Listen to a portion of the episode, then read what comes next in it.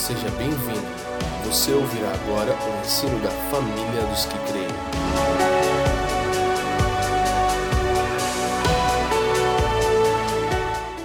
Para que a gente possa começar da forma correta, vamos abrir Mateus capítulo 16. E eu vou diretamente aos textos que falam a respeito desses quatro fundamentos e vamos compartilhar. Primeiro versículo, o 16. 16, 16 do Evangelho segundo Mateus.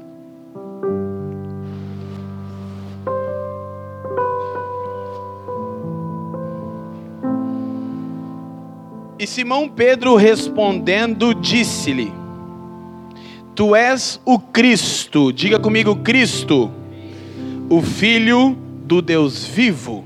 Esse é o primeiro fundamento, a primeira revelação de todo o Novo Testamento. Verso 18. E também eu te digo que tu és Pedro, e sobre esta pedra edificarei a minha igreja. Diga comigo, igreja. E as portas do inferno não prevalecerão contra ela.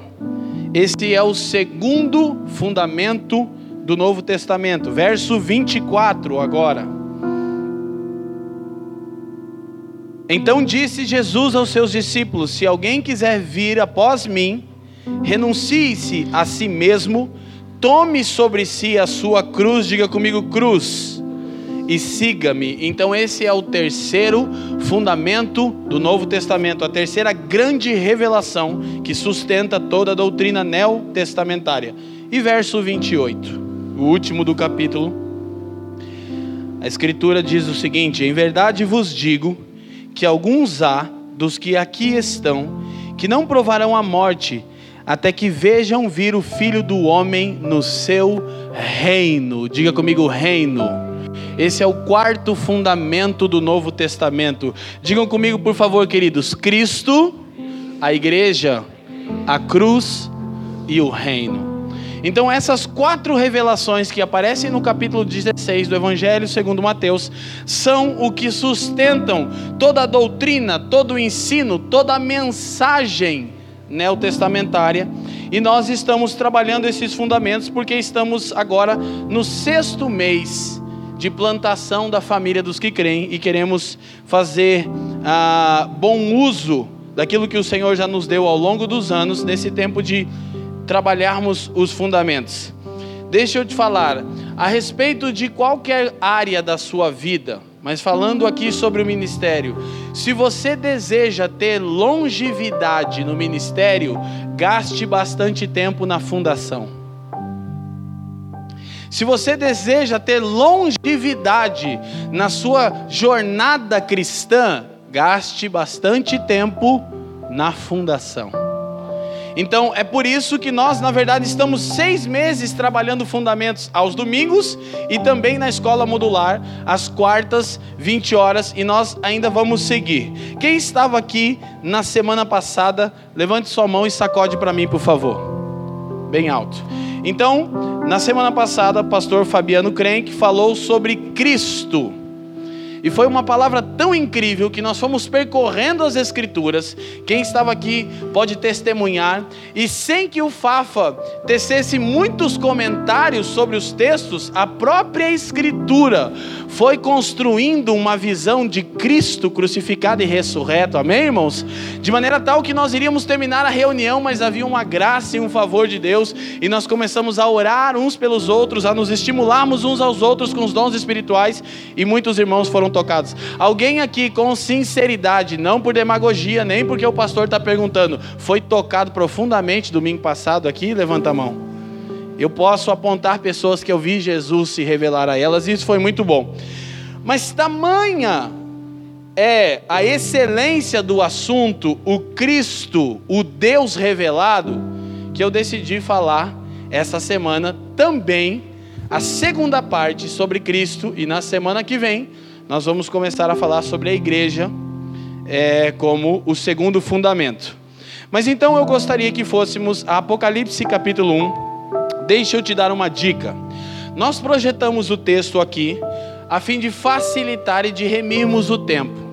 Se você gosta de usar as escrituras como eu, é um costume que eu tenho de usar as escrituras, tanto quanto ensino, quanto quando estou na reunião, mesmo que eu anote, eu gosto de ver o texto. Tudo bem. Se você não tem assim tanta familiaridade com os endereços, com rua, CEP, casa, estado, não te preocupa não que a gente projeta aqui e deixa eu te estimular a uma coisa. Você está numa comunidade é, de fé que tem várias carências e necessidades, mas tem alguns valores já alcançados, e um deles é que nós aprendemos a anotar tudo aquilo que ouvimos, e isso é fundamental na sua jornada com Jesus.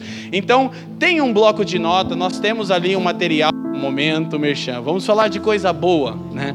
Como diz o Fafa. O material da Escriba Coro, do Felipe Bartoszewski, além de abençoá-lo, você tem um material incrível na mão que vai te ajudar a tomar nota de tudo aquilo que o Senhor fala com você. Ok, gente? Então, Apocalipse, capítulo 1, versículo 1, as Escrituras dizem assim: revelação de Jesus Cristo, que Deus lhe deu para mostrar aos seus servos as coisas que em breve devem acontecer, e que ele, enviando por intermédio do seu anjo, notificou ao seu servo João. Então, a primeira declaração no capítulo 1 do livro chamado Revelação, nos mostra do que trata não o livro, mas as Escrituras. Não por acaso, o último livro das Escrituras é o livro chamado Revelação. Agora, revelação do que ou de quem? De Cristo Jesus. Então, é, as Escrituras são a história da revelação progressiva que Deus dá de si mesmo aos homens. Cristo. Pastor, já te ouvi falando isso. Vai ouvir para o resto da sua vida, até você entender e pegar gosto pela Bíblia, quando você descobrir que trata-se de conhecer uma pessoa e não de ganhar informação. Qual é o grande lance das Escrituras? É que elas são a revelação que Deus dá de si mesmo aos homens, Cristo. Não tem como isso não ser instigante. Então, o último livro das Escrituras, chamado de Revelação, trata da plenitude da revelação de Deus aos homens. Cristo, Deus deseja ser conhecido. E isso é muito fundamental. Eu quero recomendar que vocês ouçam a palavra do pastor Fabiano Crenque da semana passada. Já está no podcast da Família dos que Creem, já está no YouTube e não sei mais no que que está. Nas plataformas digitais você pode ouvir, porque ela ficou muito rica, muito incrível. Eu pedi o esboço do Fafa para copiar umas coisas. Eu falei, Fafa, dá essa benção para mim aí. É porque todo mundo pede isso para mim, irmão, também então eu vou pedir para os outros.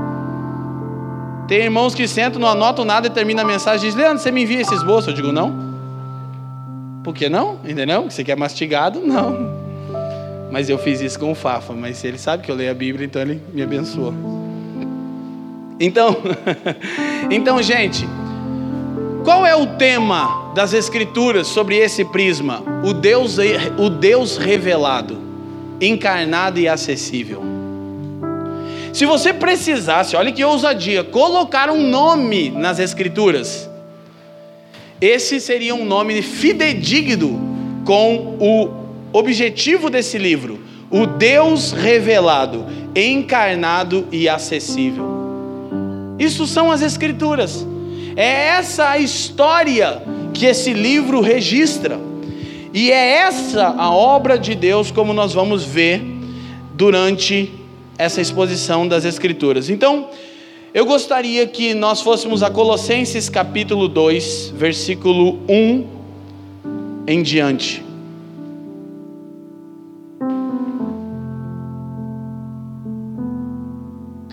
Até o verso 4, nesse primeiro momento.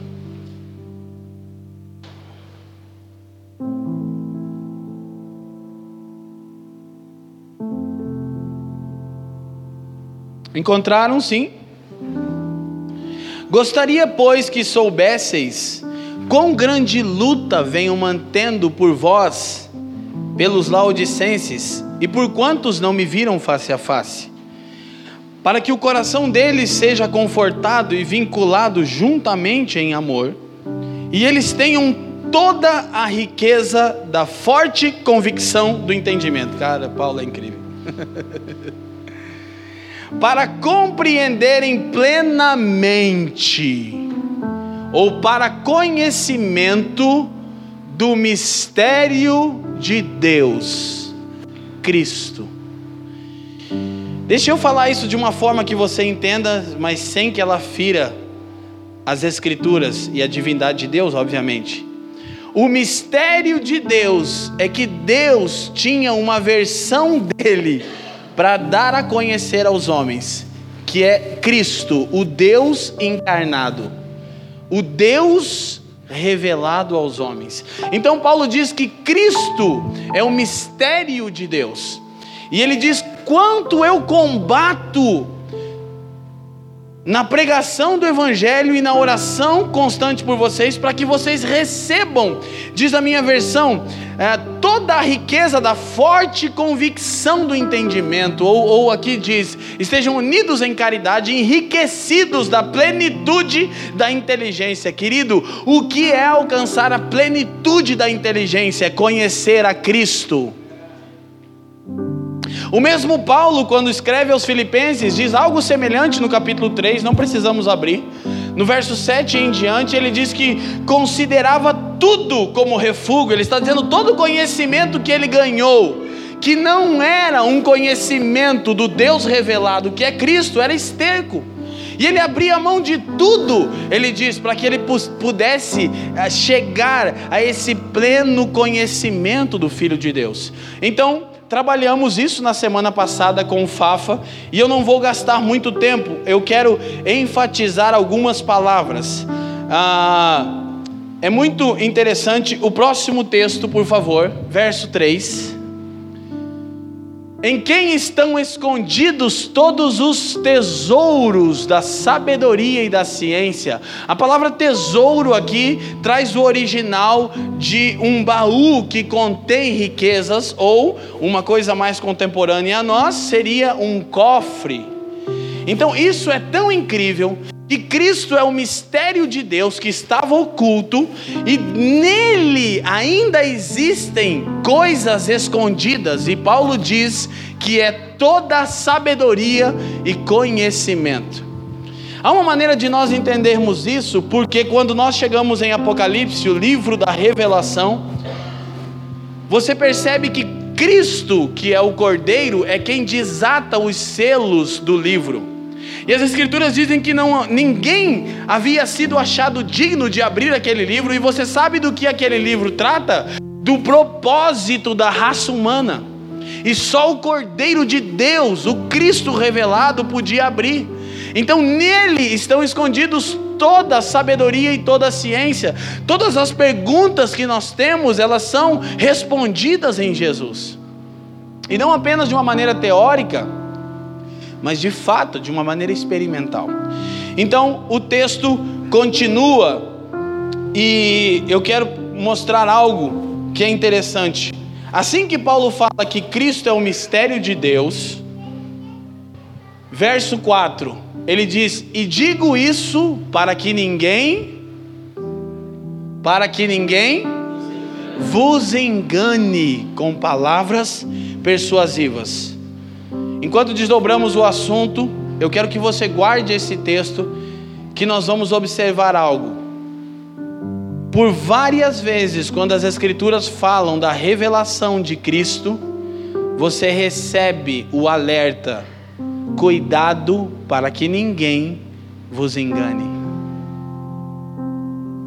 Então nós precisamos compreender que a vontade de Deus é se revelar aos homens, e isso é Cristo, porém, nós precisamos cuidar com o engano. Por exemplo, de uma forma mais, mais é, pragmática aqui, mais objetiva, a gente hoje tem a pregação de um Cristo genérico. Por que genérico? É porque ele faz o mesmo efeito, mas custa menos. É engano. A gente vai chegar num dos fundamentos no terceiro, que é a cruz, irmão. A gente vai falar sobre a vida crucificada aqui. E o caminho para essa revelação ainda é a cruz. Mas hoje a gente tem um Cristo genérico e uma cruz ortopédica. É que a cruz se adequa a você. É a cruz, eu chamo ela de a cruz do Deus entende. Sabe quando ah, Deus entende. Não, não, não, não. O soberano Senhor não. O Deus desse século talvez entenda o que você está dizendo. Não o soberano Senhor. Quem está me entendendo, diga assim. Então, queridos, é muito importante nós termos isso, esse cuidado. Paulo diz: e digo isso para que ninguém vos engane. Então, Cristo é o mistério de Deus que estava oculto, mas que foi revelado aos homens, e é disso que trata Apocalipse. Recapitulando rapidamente, um bom nome, entre aspas, para as Escrituras seriam o Deus revelado, encarnado e acessível. É disso que esse texto sagrado trata. Então, é, eu quero olhar com vocês algo que é extremamente singular. No versículo 9 de Colossenses,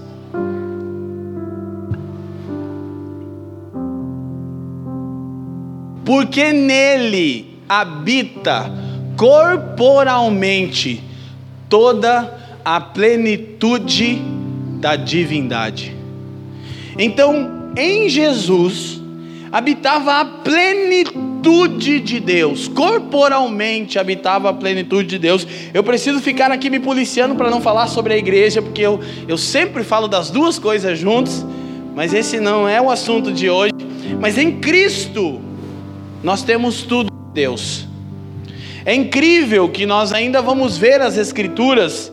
É, a, a própria Escritura vai dizer que ele é, e isso é quase contraditório, se não fosse paradoxal. A Escritura vai dizer mais adiante que ele é a imagem do Deus invisível.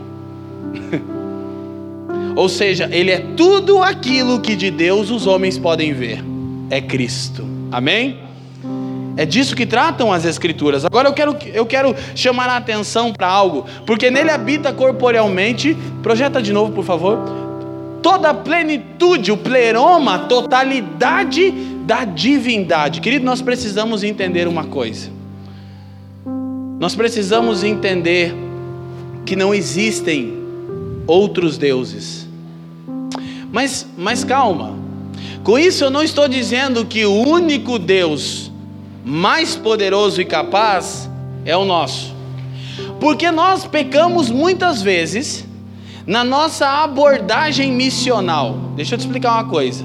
Quando a gente vai evangelizar alguém de uma confissão religiosa diferente da nossa, nós vamos tentar provar que o nosso Deus, olha só, é o Deus verdadeiro e a gente vai tentar provar isso com poder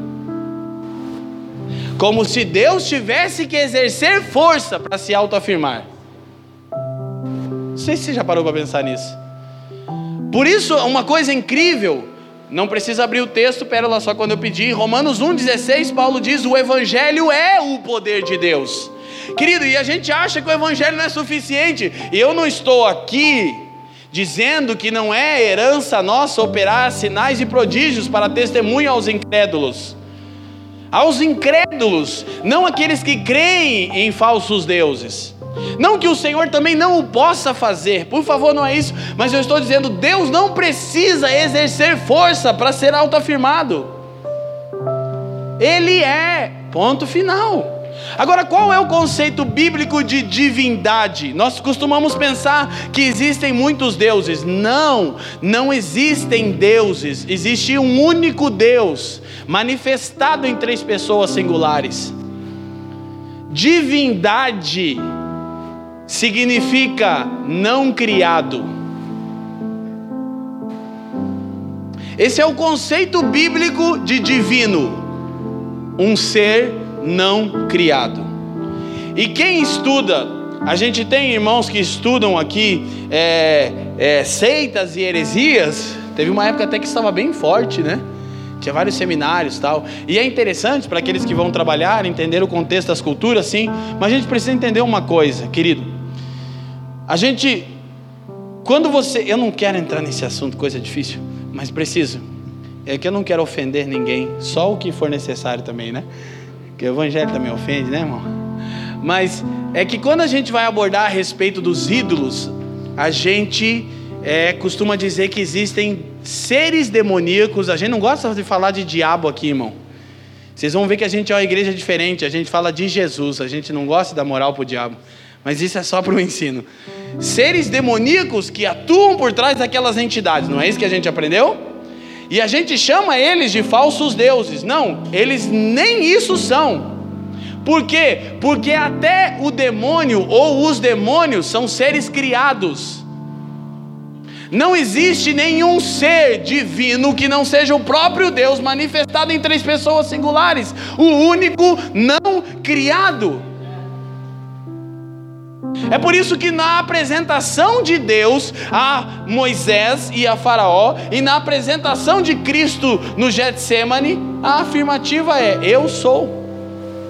E eu não preciso sustentar isso de nenhum jeito. Por quê? Porque eu sou. Então, esse é o conceito bíblico de divindade. Eu quero colocar aqui algo para a gente também ter um entendimento de como lidar com isso. Qual é o veredito das Escrituras sobre os ídolos? Querido, eu gastei um tempo ano passado estudando sobre isso. Ainda quero, numa outra oportunidade, ir mais fundo, mas agora estou me dedicando a outros assuntos por causa da plantação da igreja. Mas eu descobri algo incrível. O veredito das Escrituras a respeito dos ídolos é obra das mãos dos homens. Os ídolos, eles são tão incapazes quanto o homem. Por quê? Porque eles são criação do homem.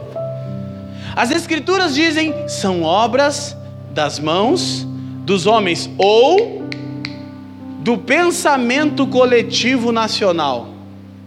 O que é isso? As nações têm seus falsos deuses, seus ídolos, e eles existem apenas no coletivo, na mentalidade plural de um povo, mas de fato não existe. Não tem nada, e muitas vezes sim, um ser demoníaco que não é um Deus, porque ele não é divino, porque foi criado, ele atua atrás disso, sim, mas ele não é um Deus porque só há um que é divino. E qual é um dos grandes problemas que nós enfrentamos? Pasmem, no meio cristão evangélico e no meio judeu, existem linhas que se levantam contra a divindade de Jesus. Então, se Jesus não é divino, então ele não é Deus, porque ele foi criado. Mas não é o que as Escrituras dizem. Dizem que nele habita a plenitude da divindade. Ele não foi criado, ele é. Quem está me entendendo? Então, há um texto interessante. Os irmãos em Corinto enviam uma pergunta para Paulo a respeito de como lidar com as comidas sacrificadas aos ídolos no templo. 1 Coríntios capítulo 8, versículo 4. Porque os irmãos estavam com o seguinte problema: Isso aqui é incrível. Os irmãos estavam com o seguinte problema. Eles diziam assim: Paulo, há dois problemas. Porque as carnes que existem nos mercados na Grécia Antiga, elas eram o resto do que sobrava do sacrifício aos ídolos. Aí os irmãos, muito crente, irmão, vou te falar uma coisa com todo carinho: tem bom costume, mas bom costume pode ser bíblico. Porque bom costume não bíblico também não adianta. Sabe esse negócio de abençoar a comida? Você não precisa fazer isso, irmão. Você deve dar graça pelo alimento. É isso que a Escritura ensina. Tem vezes que eu vou comer com os irmãos, que eu ando bastante, né? Eu falo, Jesus, na consciência deles o ídolo existe. Senhor, se alguma coisa foi. Não é isso que a Bíblia diz. Paulo dá um chute, um pontapé, Fafa. Eu não estou falando contra o bom costume de dar graças na hora da, do alimento. Não confunda. Mas, querido, os irmãos estão. Como é que eu vou saber se isso aí foi sacrificado a um ídolo? E se eu comer? E... Querido, deixa eu só te perguntar: você está em Cristo? Porque se a resposta é não, daí o assunto com você a gente conversa no final da reunião. Mas se você está em Jesus, come, mas se empanturra, garoto. e dá graças ao Pai, porque é bom reconhecer que Ele supre você. Olha o que Paulo vai dizer. Assim que, quanto ao comer das coisas. Olha que o Paulo escandalizava a gente, pensa. Né? Quanto ao comer. Imagina os irmãos passando ali, né? A, a famosa galinha com farofa. assim que quanto ao comer das coisas sacrificadas ao ídolo, aos ídolos, sabemos, vamos lá, gente.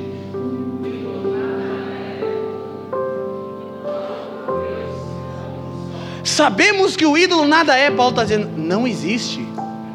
Não há, ele existe no pensamento coletivo de um povo. Ele não existe. Não há outro Deus no mundo, há um único ser não criado e ele dá o alimento para os seus filhos. Só que, calma, os irmãos não ficar preocupados. Aí Paulo vai lá para baixo explicar, mas se você já tem esse conhecimento, que é meu caso, eu posso comer galinha com farofa, irmão? Se tiver com fome, nós come mesmo, irmão. Paulo vai dizer: só que tem irmãos que a consciência deles é fraca. Sabe o que está dizendo? Eles ainda não entenderam o evangelho que diz que só há um Deus não criado. Eles acreditam que o ídolo existe. Se eles verem o pastor Leandro comendo aquilo ali, eles vão escandalizar. E aí Paulo vai dizer: não use o seu conhecimento para fazer perecer aquele por quem Cristo morreu, querido. Então, se comer carne escandaliza o fraco na fé, não come porque ele não alcançou o entendimento. Mas você sabe que o ídolo nada é. Quem está me entendendo? Aí a gente já, poxa, bastante literatura que escreveram não serve muito, né? Que a gente gosta de dar uma valorizada. Eu já contei aqui para os irmãos, mas vou dizer uma vez: um pastor falou isso para mim. Eu falei para ele assim: eu era novo na caminhada e havia literaturas de uma irmã é, dos Estados Unidos, muito conhecida na minha época, lá, uns 20 anos atrás. E o povo andava lendo os livros dela e virava caça-fantasma. Tudo era Satanás, demônio, capeta. Irmão, multiplicava os capeta. Irmão, o Satanás aqui, oh, ele está nervoso agora. Eu falava, meu, que. E aí eu fui ler o livro dessa irmã, irmão do céu, a irmã dá uma moral pro diabo. Aí eu falei, eu estava errado, o Engel, Denis. Engel. Eu falei, falei, o profeta, me fala uma coisa, eu não sei, eu estou lendo minha Bíblia, não parece que está certo, mas eu acabei de chegar, então os irmãos vão dizer que eu estou. Eu falei, o que, que você acha das literaturas dessa irmã aqui? Nunca mais esqueci o que esse pastor me respondeu. Ele disse assim: Bah, gauchão, gauchão, gauchão, até o tutano. Bah, roncou a cunha lá no Rio Grande. Ele disse assim, irmão, lá em Faxinal do Soturno, você não faz nem ideia de tão gaúcho que esse negócio é. É um outro, é um outro planeta, não é um outro país. Ele disse, bah, não gosto não, meu profeta. Ele me chamava. Eu disse, ele não gosta, todo mundo lê, era, né? Ele disse assim, ela dá muito poder para o diabo. Aqui no sul, o diabo não é tão forte assim. e ó, roncou a coisa. Mano, aquilo foi uma palavra rema dentro de mim. Falei, é verdade, porque os irmãos falam mais do Satanás do que do Cristo divino, não criado, Senhor sobre tudo. Amém? Então, é uma prática, mas o meu ponto é exaltar a divindade de Jesus. Ele não foi criado, ele é Deus. Amém? E não há outro Deus, porque todos os outros seres ou são obra das mãos dos homens, ou são obra da consciência coletiva dos homens. Quem está me entendendo, diga assim. Agora, claro, a gente precisa saber como lidar com isso. Isto posto, é, na exposição da semana passada do Fafa, ele mandou para mim algumas coisas e, e veio o link de uma literatura incrível de um dos mais poderosos avivalistas chamado Jonathan Edwards, do século 17, o autor da mais poderosa pregação depois de Pedro, segundo os teólogos na história da igreja, a mais radical pregação depois de a pregação de Pedro em Atos 3 foi a pregação de Jonathan Edwards chamada Pecadores na mão de um Deus irado. Um cara calvinista que cria na graça e na salvação pela eleição. Tamanha era o poder de Deus e a convicção de pecados. Alguns irmãos sabem que diz a história que os ouvintes se seguravam nas colunas do prédio e gritavam: Senhor Edwards, pare por favor. Porque a impressão que tinham sugaria os ouvintes. É, calvinista. o mais importante calvinista da América, até hoje. Então, ele escreveu uma literatura chamada Excelências de Cristo. E o Fafa mandou um link, eu cliquei na introdução do negócio. Eu falei: Isso aqui é tão rico que eu preciso mostrar isso para os irmãos no domingo. E eu queria mostrar com vocês algumas das excelências de Cristo, porque o Fafa já trabalhou isso. Eu peço que você ouça a palavra, mas eu quero compartilhar isso com vocês. Então, por favor, uh, a gente pode reduzir a primeira luz. Jonathan Edwards diz: há um conjunto de tais excelências em Cristo, como em nossa maneira de conceber, são muito diferentes uma das outras, e em nosso ponto de vista, impossíveis de existir simultaneamente em uma mesma pessoa. Olhe para mim, tamanha é a beleza do nosso Senhor, que o nosso conceito natural considera impossível existir nele simultaneamente as excelências que nós veremos. Isso é incrível, porque eu quero gastar um tempo totalmente focado em exaltar Jesus hoje aqui, amém, irmão? Então, primeira excelência que Jonathan Edwards trabalha, encontra-se em Jesus Cristo, infinita alteza. Ele é rei majestoso e infinita condescendência, mas ele é complacente e flexível.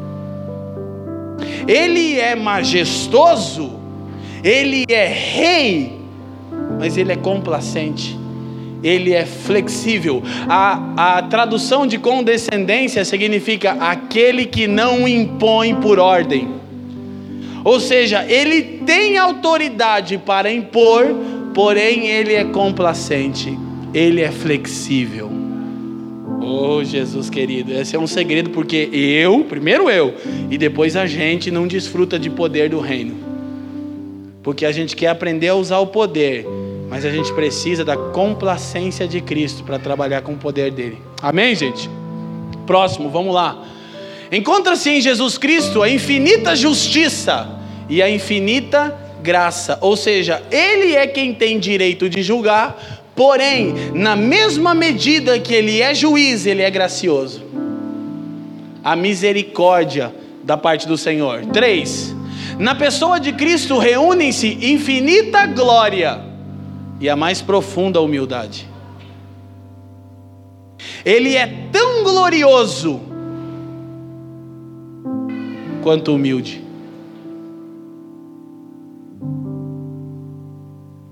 Isso é incrível. Amém? Quatro. Na pessoa de Cristo encontram-se majestade infinita e mansidão transcendente. Ele é tão majestoso quanto manso. E esse é o segredo de mansidão, capacidade para controlar a força interior. Assim é o nosso Senhor, amém, irmãos? Próximo. Encontram-se na pessoa de Cristo a mais profunda reverência para com Deus e igualdade com Deus. Essa é outra característica que chega a confundir as pessoas a respeito da natureza de Jesus, porque ele vai dizer o Pai é maior do que eu, e depois vai dizer eu e o Pai somos um. É o que Jonathan Edwards está dizendo. Encontra-se nele a mais profunda reverência para obedecer a Deus, mas também igualdade com Ele. Amém? 6. Há, conjugados na pessoa de Cristo, infinito mérito e grandiosa paciência sobre os sofrimentos. Ou seja, ele tem todo o mérito e não deveria ser exposto ao sofrimento, mas ele tem todo o mérito e é paciente no que diz respeito aos sofrimentos. Porque quando nós estamos sofrendo, a gente procura logo um mérito para não sofrer. Não, mas eu, eu estou fazendo isso certo diferente do nosso Senhor. Sete. Na pessoa de Cristo estão conjugados um espírito superior de obediência e sujeição, com supremo domínio sobre o céu e a terra. Você entende porque para nós isso é impossível de existir simultaneamente numa mesma pessoa? Porque vemos nele um espírito superior de obediência e sujeição e supremo domínio sobre todo o universo. Ele é tão sujeito ao Pai quanto tem autoridade sobre tudo que foi criado. Amém? Na pessoa de Cristo estão reunidas a absoluta soberania e a perfeita resignação, submissão à vontade de alguém ou ao propósito. Não, peraí. Isso, é, isso não é contraditório, é paradoxal. Ele é soberano, mas ele é resignado, ele se submete à vontade de alguém, no caso, o Pai. Você conhece algum soberano submetido? Cristo. 9. Em Cristo reúnem-se a autossuficiência e uma inteira esperança e confiança em Deus, o que é outro conjunto peculiar à pessoa de Cristo. Ele não tem falta de nada, ele é autossuficiente, mas toda a sua esperança está em Deus. Isso é muito poderoso, irmão. Cristo esteve no mais alto grau de sua humilhação, e ainda pela qual, acima de todas as outras coisas, sua divina glória aparece. No mais alto nível de humilhação, ele foi glorificado. 11. Ele nunca, em qualquer ato, ofereceu uma tão grande manifestação de amor a Deus, e ainda assim, nunca manifestou tanto o seu amor por aqueles que eram inimigos de Deus, como no ato da crucificação. Não, peraí, irmão. Não, peraí, peraí, peraí. Eu estou desde ontem lendo isso e dizendo: Senhor, isso é muito glorioso, isso é muito alto, isso é muito belo, isso é muito excelente. Ele nunca, em qualquer ato, ofereceu uma tão grande manifestação. Como que pode? Só Deus na sua soberania, né, irmão? Uma manifestação de amor a Deus tão grande como na cruz, e ao mesmo tempo manifestou tanto o seu amor por aqueles, eu e você, que eram inimigos de Deus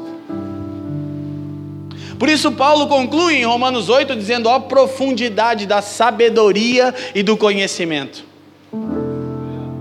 Porque a, a manifestação de Deus em Cristo é perfeita. Escute.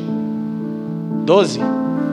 Cristo nunca tão eminentemente manifestou-se pela justiça divina, ou seja, se inclinou para cumprir a justiça divina, e ainda assim nunca sofreu tanto com a justiça divina, como quanto ofereceu a si mesmo como um sacrifício pelos nossos pecados. Ele nunca esteve tão re, é, decidido a cumprir a justiça de Deus, quando se entregou e também nunca sofreu tanto com a mesma justiça, enquanto cumpria seu sacrifício. 13. A santidade de Cristo nunca brilhou tão ilustrativamente como em seus últimos sofrimentos, e ainda assim, ele nunca foi a tal ponto tratado como culpado. No momento em que Cristo foi achado perfeito em santidade, ele foi tratado como culpado. Vou repetir. No momento em que Cristo, o Cordeiro de Deus, sendo examinado por Deus, quem lembra como sumo sacerdote, no momento em que ele alcançou a sua santidade, diz Jonathan Edwards, brilhou como nunca de tão puro, santo e inculpável, foi nesse exato momento que ele foi tratado como totalmente culpado. 14. Ele nunca foi tratado assim, ah, isso aqui é incrível, tão indignamente como em seus últimos sofrimentos, e é principalmente por causa deles que ele é considerado digno. Clara, eu sei dar uma coisa. Ele nunca foi tratado assim, tão indignamente, como em seus últimos sofrimentos.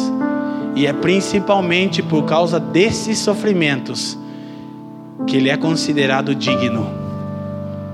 O grande paradoxo de Deus é a cruz, é Cristo revelado e acessível aos homens. E 15. Foi nos últimos sofrimentos de Cristo acima de tudo, que ele foi entregue ao poder dos seus inimigos e, ainda por esses, acima de tudo, ele obteve a vitória sobre os seus inimigos. Quando ele foi totalmente entregue aos seus inimigos, esvaziado de poder, foi quando ele obteve a vitória sobre eles. Queridos, essa semana eu ouvi uma coisa de Paulo Borges, que vai estar conosco em abril. Um dos pastores que mais tem me influenciado no Brasil. Estava lavando a louça para Fran, que foi tão gostoso que machucou. Ele disse: Nós sempre estamos procurando poder para poder cumprir a vontade de Deus. Mas Jesus cumpriu a vontade de Deus no exato momento que ele foi totalmente esvaziado do poder. A vontade de Deus eu não cumpro exercendo poder, eu cumpro renunciando todo e qualquer falso poder que eu julgo ter à medida que eu me entrego. Esse é Cristo, e algumas, não todas, de forma nenhuma, de suas excelências. Então, há uma escritura, porque foi do agrado do Pai que toda a plenitude nele habitasse. Então, tudo isso é verdade. Podemos acender as luzes, obrigado. Porque agradou ao Pai fazer habitar em Jesus todas as suas excelências. E por isso é algo tão inconcebivelmente natural a pessoa de Cristo. O servo sofredor, rei soberano, é paradoxal. O Deus justo, santo, imaculado, tratado como culpado. Querido, deixa eu te falar uma coisa que nós estamos falando aqui a respeito de Cristo. Você sabe do que Jesus te salvou? De Deus.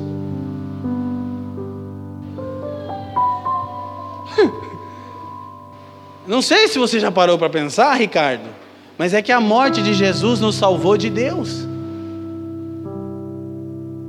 Da ira vindoura. Eu sempre digo que Jesus se tornou o alvo da ira de Deus, para que você e eu fôssemos salvos da ira de Deus. Do que Jesus te salvou, irmão? Do inferno? Não, de Deus.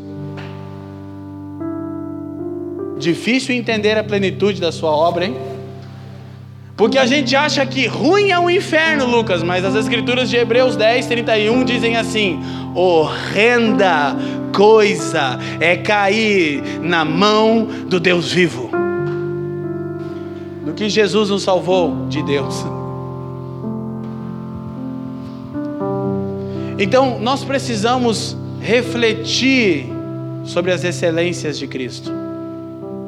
Eu quero confessar aos irmãos que quando nós propomos isso, eu não estava pensando que o Senhor queria fazer algumas coisas também em nós.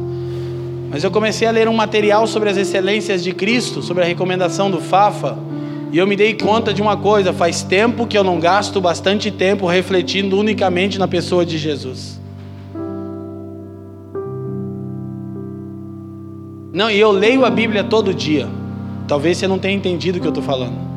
Mas parar para contemplar e refletir na pluralidade de Cristo, na sua, na sua soberania. E esse fim de semana viajando e servindo com a Fran, eu fiquei meditando e lendo nesse material. Então eu vi o Fafa tinha me mandado esse link e quando eu cliquei eu falei que coisa soberana e incrível que é olhar para Jesus. Toda vez que eu falo disso eu lembro desse hino. Eu preciso resgatar esse hino, Fafa. Eu não lembro, eu lembro, eu lembro é, é essa melodia, né? Eu lembro de Jason Upton falando uma vez, irmão, eu não sei, mas teve uma época da minha vida que tudo que eu tinha era o YouTube. Assim, eu, sabe, você tá meio, meio, meio moribundo da igreja evangélica e tudo que você, ninguém, ninguém suporta ouvir você falando sobre nada, porque você parece um herege para todo mundo. E aí tudo que você tem é uns malucos pelo YouTube. Aí Jesus fala com você. Eu me lembro de muitas vezes assim um vídeo dessa canção que Jason Upton fala quando você olha para Jesus, as coisas do mundo vão ficando pequenas e perdendo o valor. Eu lembro que numa transição das mais difíceis da minha vida com a Fran para o ministério, no ano de 2006, irmão, tudo que eu tinha era um MP3 de Gregório McNutt, com os garotos do Nove Graus, e eu por muitas vezes, está aqui Fábio Pupo, está aqui Daniel, e nós passávamos 21 dias indo ao zoológico orar, você lembra disso, Fábio? Eu não sabia nem orar, eu tinha um MP3 de uma música que Gregório dizia assim: Eu tenho o meu Jesus, eu não preciso de mais nada aqui. E eu todo dia pensava, vendo a França indo para o trabalho, será que eu fiz a coisa certa? Como é que eu vou manter minha casa? Então eu botava esse MP3 e eu adorava Jesus com Gregório e dizia: se eu tenho Jesus, eu não preciso de mais nada. E deixa eu te falar uma coisa: deu certo. Amém? Então, continua com isso que está gostoso, Fafa. Está gostoso, irmão? Não sei se vocês estão achando legal, eu estou achando incrível falar de Jesus. Então, uma coisa que nós precisamos entender, preste atenção, é que nós conhecemos a Deus porque Ele escolhe revelar-se a nós, Ele escolhe manifestar-se a nós. As Escrituras dizem que as outras nações adoram aquilo que não conhecem, mas nós, disse o Senhor a Samaritana, adoramos aquele que se fez conhecido a nós. Você adora um Deus que adora se revelar a você. Esse é Cristo, o Deus revelado, encarnado e acessível. Amém, irmãos? Gente, hoje eu estou num sentimento que a gente é, precisa gastar mais tempo fixando os olhos em Jesus. Em escrituras que falam especificamente da pessoa de Jesus. De tempos em tempos, claro, a gente sempre deve fazer isso, mas de tempos em tempos eu acho que a gente tem que ser intencional nisso. Porque nessa semana que passou, depois da palavra do Fafa, eu fiquei assim muito inclinado a, ficar refletindo e pensando nisso e olhando para textos das escrituras que falam de Jesus. Isso é incrível, amém? Deixa eu correr aqui, que lá se vai nosso horário, Senhor Jesus. Estou aqui na introdução, meu Deus. Então nós precisamos entender isso é, anote a escritura, não precisa abrir, de Atos 17, 23 ao 28, que é quando Paulo usa aquele altar dos pagãos ao Deus desconhecido. Ele diz: é, é precisamente esse que eu vos anuncio. O Deus que vocês não conhecem, mas que se fez conhecido aos homens. Então, sabe uma coisa incrível? É porque todo tesouro de sabedoria e de conhecimento é conhecer a Cristo, que é Deus revelado aos homens. Porém, nós não podemos alcançar isso. Então o que podemos fazer, Leandro? Nós podemos nos render e clamar: Pai, revela-nos o seu filho. Revela-nos Jesus, porque eu percebo o seguinte, queridos. Muitas vezes a nossa caminhada vai se tornando um fardo muito pesado porque nós não temos revelação suficiente do Filho de Deus. Querido, você que está aqui, que talvez já está começando sua caminhada com o Senhor, ou, ou, talvez nem começou, deixa eu te falar uma coisa: andar com Jesus não é uma coisa difícil.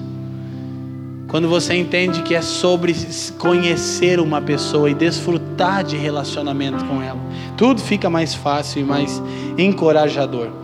Então, agora nós precisamos observar algo, eu, eu não posso passar desse texto. Mateus capítulo 24, versículo 3 em diante. Eu vou ler na minha versão enquanto projetam aqui para a gente ganhar um pouco de tempo. No Monte das Oliveiras, achava-se Jesus assentado quando se aproximaram-se dele os discípulos. Em particular, e lhe pediram: Dize-nos quando sucederão essas coisas e que sinal haverá da tua vinda e da consumação do século, que é o original Aion. E ele lhes respondeu: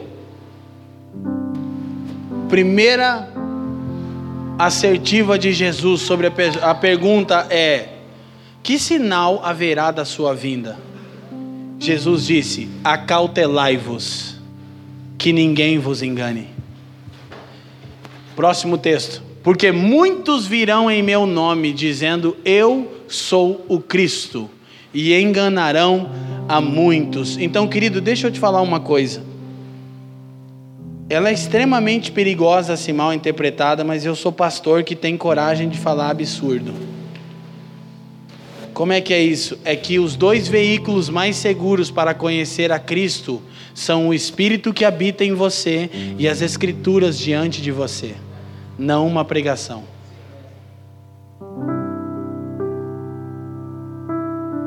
Porque eu já disse aqui e torno a repetir: se toda a luz que você tem sobre Cristo é suprida pelos homens, mais tempo ou menos tempo você será abalado.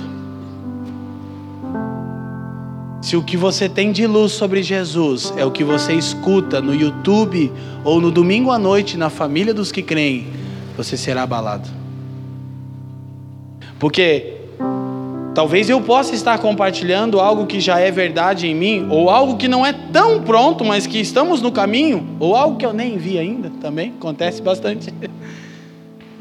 Mas nós precisamos entender uma coisa. Jesus diz que o primeiro sinal do fim dos tempos é engano a respeito de sua pessoa. Esse é o primeiro sinal de que nós estamos no fim dos tempos. Um falso ensino sobre Jesus. Agora vocês entendem como é sério aquilo que o Paulo chama de o outro evangelho em Gálatas 1:8 que nós expomos na Síndrome dos Gálatas, na série que também está no podcast no YouTube. Um outro evangelho que prega um outro Jesus. Então, querido, você vai ter que fazer uma coisa. Qual, Leandro? Você vai ter que gastar tempo com a palavra e com o Espírito de Deus. Não tem outro caminho. E agora, claro, uma vez que todos nós estamos em tal jornada, escute, Aí a revelação de Cristo depositada em cada um dos irmãos soma para o conhecimento dele em nós. Claro, eu não estou de maneira nenhuma abrindo mão e sou daqueles que esperam um tempo em que a gente vai encontrar mais Cristo nas pessoas do que no louvor e na pregação. Porque a maioria de nós não tem facilidade de encontrar Jesus nos cânticos e não tem facilidade de encontrar Jesus na exposição das Escrituras, como hoje mas temos dificuldade de encontrar Jesus no outro. Então eu não estou removendo isso, porque essa é a expectativa que eu tenho de maturidade para a igreja. Mas eu estou dizendo e repito: se toda a luz que você tem é suprida pelos homens, ou por mim mesmo, e principalmente por mim mesmo, ou qualquer um dos pastores dessa casa, você vai ser abalado. Então, esse é o primeiro sinal o engano a respeito da pessoa de Cristo. Agora nós precisamos conhecer Cristo e a sua obra. Então nós já temos trabalhado muito sobre o evangelho completo.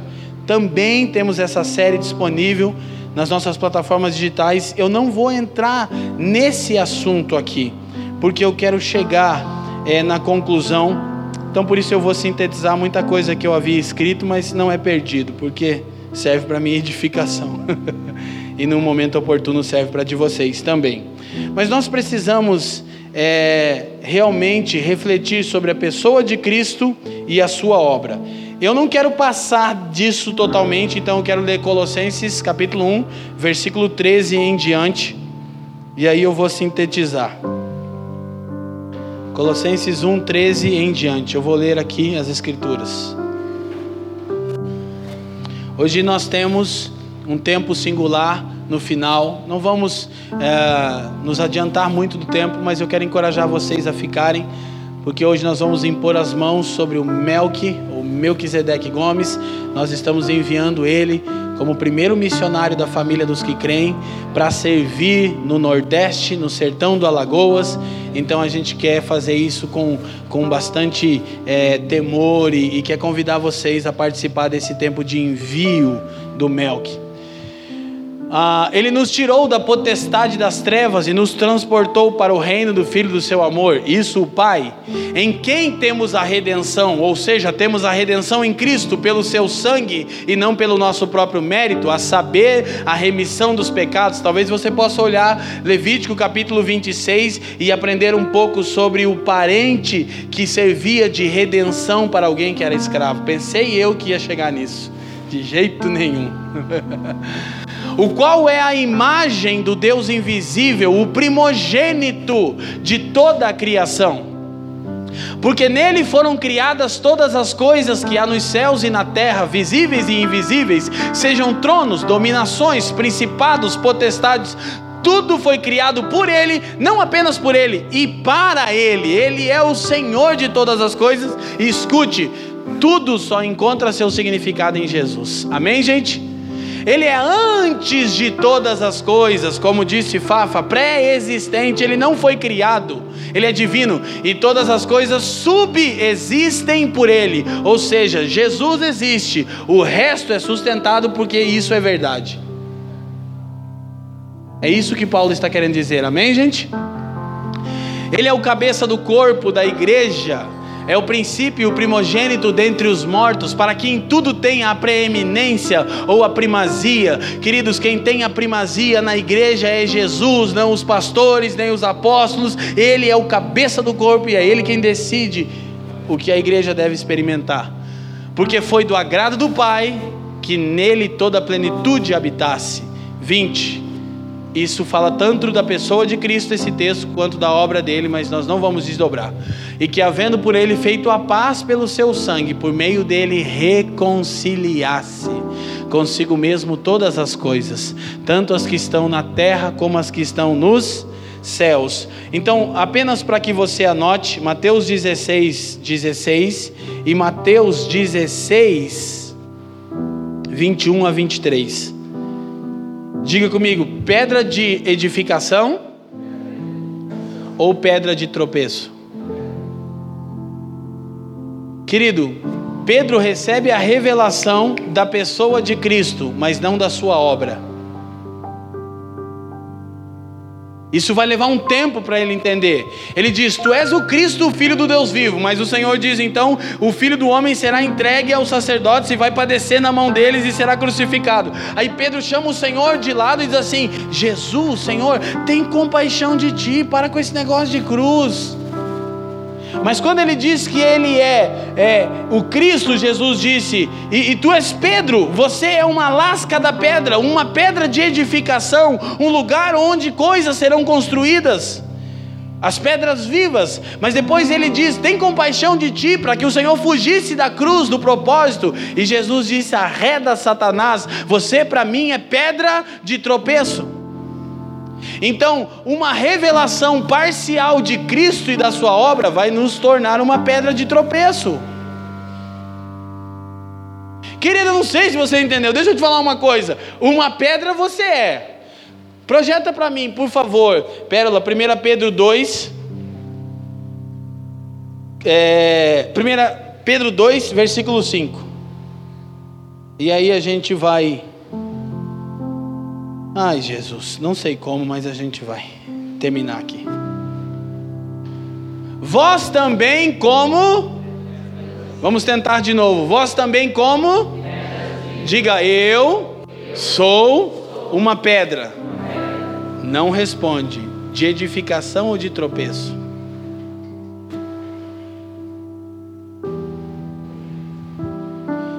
Uma revelação equivocada ou parcial de Cristo e da sua obra nos tornará pedras de tropeço. O que, é pedra de tropeço, irmão? Hoje eu li um post do João, o Joãozinho lá de Brasília, que Jesus está usando para fazer um furdunço lá em Brasília. 4, 5, 6 mil jovens ouvindo o garoto pregar. E ele escreveu assim no Twitter: ele disse: Será que as pessoas que não estão mais na igreja, não estão porque você criou a imagem de um Deus sem amor? Eu estava exatamente pensando na pedra de tropeço. Do que, que você está falando, Leandro? É que se você não conhecer a Cristo e a sua obra, quando você abrir a boca, você vai se constituir em tropeço para quem está te ouvindo. É melhor você falar, vamos lá na minha igreja, joga na gente. Se a gente for pedra de tropeço, estamos lascados. Porque, por isso é que, escute, uma compreensão equivocada da teologia do Evangelho nos levará a uma compreensão equivocada da pessoa e da obra de Cristo. Querido, deixa eu te falar uma coisa. Talvez você já foi pedra de tropeço. Eu já fui. Por isso que Paulo diz, talvez, que não deve se empoderar neófito. Do que, que você está falando? É que a gente nessa, nesse desejo, vou dizer a gente colocar a gente no meio, mas a gente aqui tenta não fazer isso. Não é que não fazemos, de vez em quando é. Não, o irmão tem dom para pregar. Você já viu o pregador mirim? Já viu, irmão? Pedra de tropeço. Você já viu o pregador que não tem teologia? Pedra de tropeço. Eu não estou falando do curso, é de não ter gastado tempo, no mínimo, naquilo que ele quer ensinar. Sabe que ele se constitui? Uma pedra de tropeço aos seus ouvintes. E não uma pedra de edificação. Quando você é pedra de edificação, é quando você cuida em se ater a doutrina da pessoa e da obra de Cristo, e você ensina, e olha o que acontece: você vira uma pedra, e as pessoas são edificadas sobre aquilo que você está falando. Ou você vira uma pedra que as pessoas não conseguem ver e tropeçam em você. Quem está me entendendo, diga assim. Então nós precisamos ter muito cuidado quanto a isso. Como nós vamos começar um módulo nas quartas-feiras sobre fim dos tempos, amém? Quem quer aprender sobre Apocalipse aqui, irmão? Aleluia! A gente vai, daqui duas ou três semanas, iniciar o módulo Fim dos Tempos. Então nós vamos aprender isso que eu vou falar sobre a revelação de Cristo agora. Ele é noivo, rei e juiz. Digam comigo: noivo, rei e juiz. Se você quer escrituras para isso, Efésios 5, 25 ao 27, noivo. Ele se entregou para apresentar a si mesmo uma igreja gloriosa. Rei, Apocalipse 11, 15. Todos os reinos do mundo se tornarão reino de nosso Senhor e do seu Cristo, e ele reinará pelos séculos dos séculos. Amém? E ele é o juiz. Apocalipse 6, do 12 ao 17, fala a respeito da ira do cordeiro. E isso é curioso, porque a ira de Deus foi aplacada no cordeiro, mas no fim dos tempos o cordeiro vai manifestar a sua ira sobre toda impiedade. É por isso que você tem que entender a graça antes de ensinar sobre ela para não ser pedra de tropeço. Porque o cordeiro é tanto aquele que garante para quem está nele que o Pai examina ele e não um pecador, mas ele é tanto aquele também que vai derramar a sua ira contra o pecador no fim dos tempos. E deixa eu te falar um absurdo. Quem lembra da passagem que diz que Jesus está vestido com um manto de sangue? Quem lembra disso? Quem lembra disso? Ele está vestido com um manto de sangue. É o sangue daqueles que ele vai matar no fim dos tempos. Sério, né? Mas, vamos deixar isso para as quartas para não escandalizar muitos irmãos. Mas precisa ser dito. Então, eu quero terminar. É porque eu quero orar sobre isso, uma palavra de oração, mas eu quero que você veja comigo Atos 26, 19, Pérola.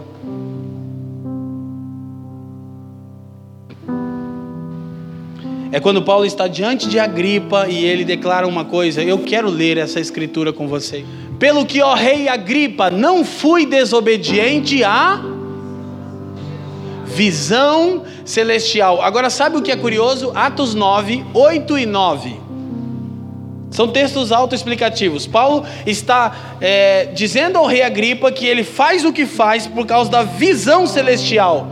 Então diz assim: quando Paulo recebeu a visão celestial em Atos 9, diz: E Saulo levantou-se da terra e, abrindo os olhos, não via a ninguém, e guiando-o pela mão, o conduziram a Damasco. 9. E esteve três dias. Esteve três dias. Não, mas peraí. O que é a visão celestial? É quando Paulo ficou cego.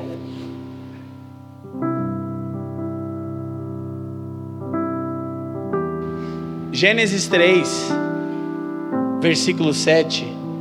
Logo após o homem comer do fruto proibido com a mulher, sabe o que as escrituras dizem? Então os seus olhos foram abertos.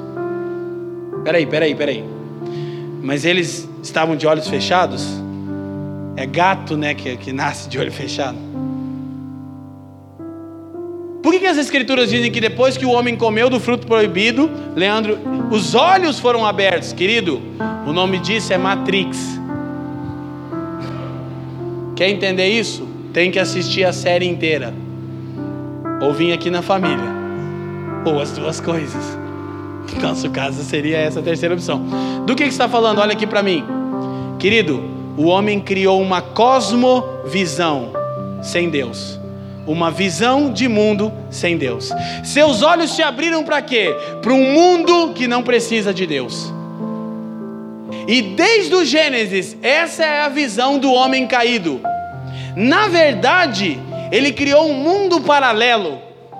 Um mundo onde Deus é obsoleto.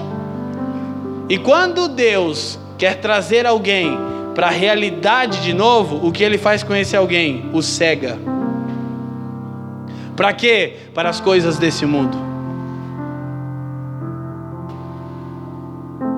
O que é a visão celestial? É quando você só pode ver Cristo e fica cego para o valor, entre aspas, de todas as coisas desse mundo.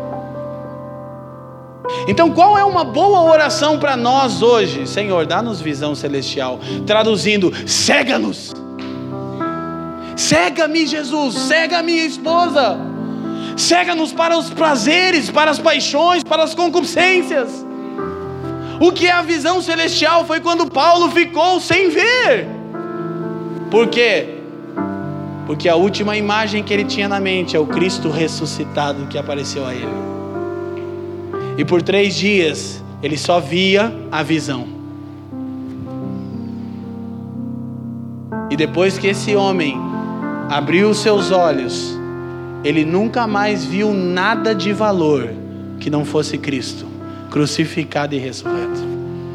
Aí você tem a resposta de porque esse cara foi tão singular na história da humanidade. É porque ele ficou cego para as coisas desse mundo por causa da visão celestial. Gente, olha para mim. Eu não alcancei isso. Eu não sei aqui, os pastores aqui são ruins, né, Fafa? A gente fica. Mas eu tenho consciência de que preciso. É um começo, porque essa consciência não é gerada pela minha própria bondade, é o Espírito de Deus gerando quebrantamento e arrependimento em mim. Quando, quando nós ficarmos cegos para as coisas desse mundo, e quando Jesus for a única coisa que está diante dos nossos olhos, então o mundo saberá o que os discípulos de Jesus podem fazer.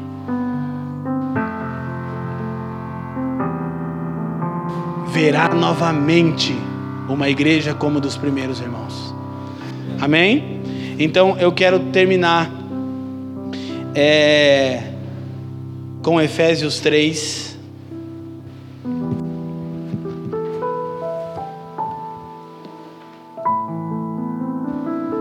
Verso 1. Desculpa, Pérola, não tem como descobrir, né? Por esta causa eu, Paulo, sou o prisioneiro de Jesus Cristo. Quando Paulo vai justificar seu estilo de vida sacrificial, como aquele que está sendo oferecido como oferta de libação, ele diz: por esta causa, qual a visão celestial. Querido, uma das coisas, embora eu possa confessar aqui que eu não alcancei isso, mas que eu tenho consciência e eu procuro alcançar e eu quero também aqui fragilizado encorajar vocês a isso. Mas eu posso dizer uma coisa, o pouco da visão de Cristo que eu tenho tem sido suficiente para me sustentar 18 anos sem pensar num plano B. E é muito pouco. Mas tem me sustentado até aqui, Ju. Uma das coisas tão óbvias que eu quero dizer para você que está talvez um tempo de dias nublados. Se você realmente tem algum insight da pessoa de Cristo, você não considera abandonar o Senhor e a igreja. E não, não tem como estar só com o Senhor sem estar com a igreja. Foi mal. Ele fez assim. É compreender sua pessoa e sua obra. Não tem jeito. E sabe qual é o problema? Quando você começa a alcançar um entendimento oriundo do que a gente anda pregando aqui, você chega num problema seríssimo. Qual? é que você não pode procurar outro grupo de irmãos, que você já descobriu que o problema é você. A gente já tentou não andar mais junto, né, Leandro? Não tem não? Será que a gente já tentou? Cadê o Fábio, o Daniel? A gente já tentou. Não, mas, mas aí não adianta. É fuga. Mas o que pode nos manter? O inside. Talvez seja só isso que temos de Cristo. Para mim tem sido suficiente para me manter 18 anos sem pensar num plano B. Irmão, eu nunca pensei em deixar o Senhor e nem a igreja. Consigo. Por quê? Porque eu já entendi que não adianta. Eu até queria, mas não adianta. queria, né? Nos momentos de fraqueza. Jesus, irmão, o pastor está desviando. não, não. É que a gente, né? Naquele. Ah, não adianta. Por que, que eu fui entender isso? Porque quando você é ignorante, tem uma benção nisso, irmão. Amém? Então, Paulo diz: por esta causa, põe lá, a gente vai terminar agora, vai dar tudo certo. Eu sou prisioneiro de Cristo Jesus. Eu já disse isso, eu quero repetir, querido. Paulo estava preso quando escreveu essa epístola. Ele disse: Eu não estou preso a Roma, e nem a essas algemas, e nem a essas masmorras. Eu sou prisioneiro daquilo que eu vi. Não tem. Paulo diz, eu lembro, minha mãe gostava desse texto, né? Várias vezes ela lê esse texto, lê essa escritura, quando, quando o Senhor diz a Paulo: dura coisa. A dona Elisete até chora. É recalcitar contra os aguilhões. Sabe o que é isso? É quando você está preso e quanto mais você se bate, mais machuca e não vai soltar. Jesus disse para Paulo: dura coisa é se libertar de mim. não se debate que dói menos. Oh, não tem. E outro negócio é o problema é que a gente não está algemado só a Jesus, que tem os irmãos que são cativos só de Jesus, mas Paulo diz: Eu sou cativo de Jesus por amor dos irmãos. É que num braço você está preso a Jesus e no outro aos irmãos. E pensa naquele irmão que você não suporta. É ele que eu estou falando. Aleluia. E Jesus fala: dura coisa é você se debater, varão. Não é não, Miriam? Tem irmãos que não tem nada né, com Jesus, está aqui, ó, capturado por teu amor. Mas ó, tá aqui, o irmão tá pendurado no abismo, e solta, rapaz, você não tem olho para ver se, se o irmão escorrega. Não dá. Porque o conhecimento de Cristo é o conhecimento da sua obra, e a sua obra é a igreja. Assunto do pastor Leandro. Então eu preciso terminar, né? Eu sei.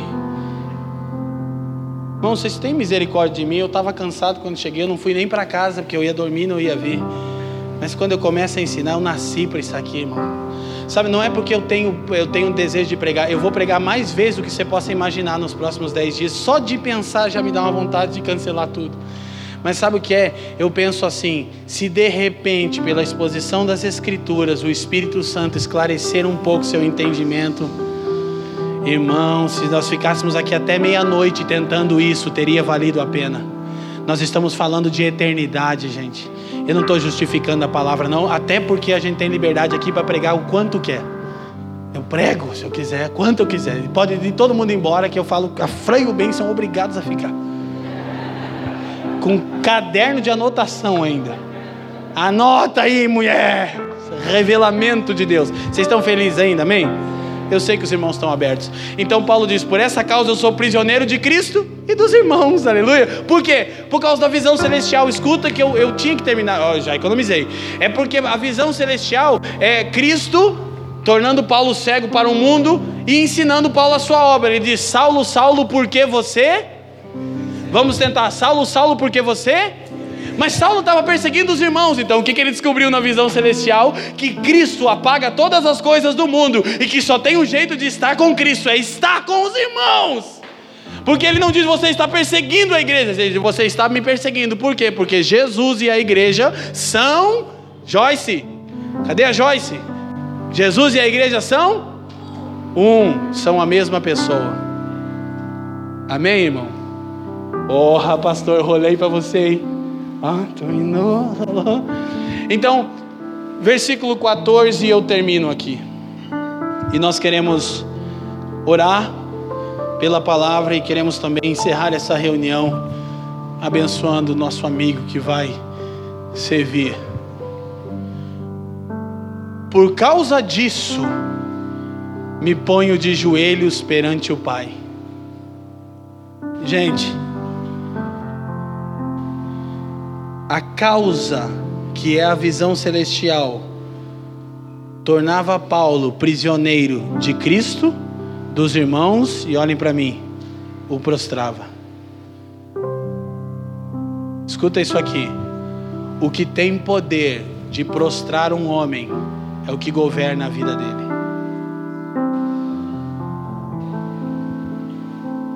O que tem poder de dobrar um homem é sua principal obstinação. E Paulo diz: Eu me coloco de joelhos por causa da visão celestial e não da minha necessidade. E a visão celestial é conhecer a Cristo e ser achado nele e se doar para que a igreja alcance a estatura completa de Jesus. Quem está comigo aqui, diga assim. O que que dobra você? Então, eu quero encerrar, e semana passada nós oramos por isso. Eu quero encerrar, e eu quero dizer que o Espírito Santo ainda está conduzindo pessoas ao caminho de Emaús.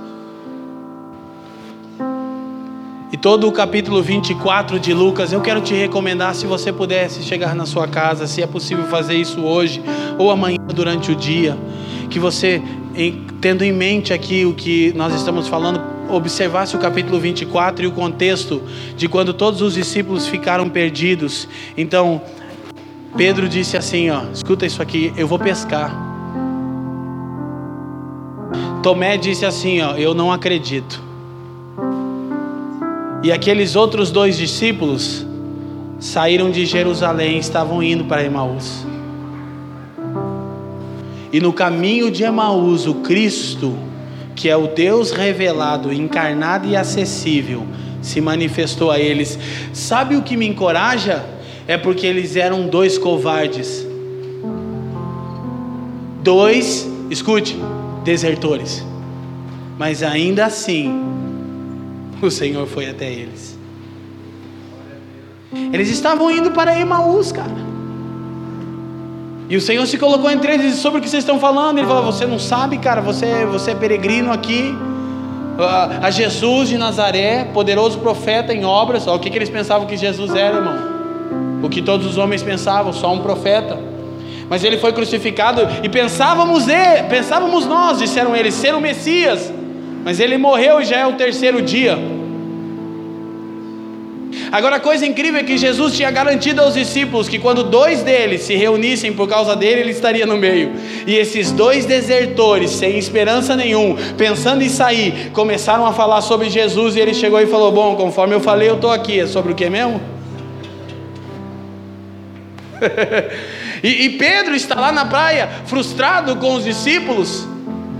E Jesus aparece lá na praia também. Olha, irmão, Jesus vai na praia. Sabe o que eu fico olhando isso? A bondade do Senhor em insistir em se revelar a nós. Então eu, tô, eu, tô, eu, eu nunca tive tão inspirado para fazer essa oração. Por quê? Porque não é a minha capacidade para orar, é o desejo que Ele tem de se revelar. Uns estavam na praia, desesperançosos, outros a caminho de Emaús, outro, como Tomé, incrédulo. Então ele atravessou aquela parede, se apresentou a Tomé e disse: Você precisa, pode tocar, Tomé.